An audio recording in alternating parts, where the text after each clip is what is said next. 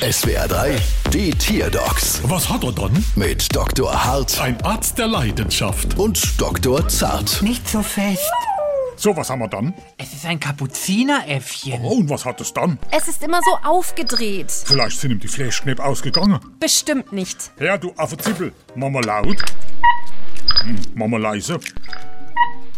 Also groß ist er ja nicht grad, ihr Primat. Ja, Kapuzineraffen sind eher mittelgroße Primaten. Sie erreichen eine Kopfrumpflänge von 31 bis 56 Zentimeter. Und das Schwanz wird auch 30 bis 56 Zentimeter lang. 56 Zentimeter, der Rumpf genauso lang wie der Schwanz. Ja, wieso? Also ich bin ja knapp 1,90, das hieße ja... Dass wir immer noch nicht wissen, warum ein Kapuzineräffchen immer so aufgedreht ist. Jetzt mal langsam. Ich sag immer abwarten und Tee trinken. Kaffee. Hä? Hier, das Äffchen trinkt gerade aus ihrer Kaffeetasse. Ja, das macht es immer. Das Äffchen trinkt Käffchen und da wundern sie sich noch, warum der so aufgedreht ist.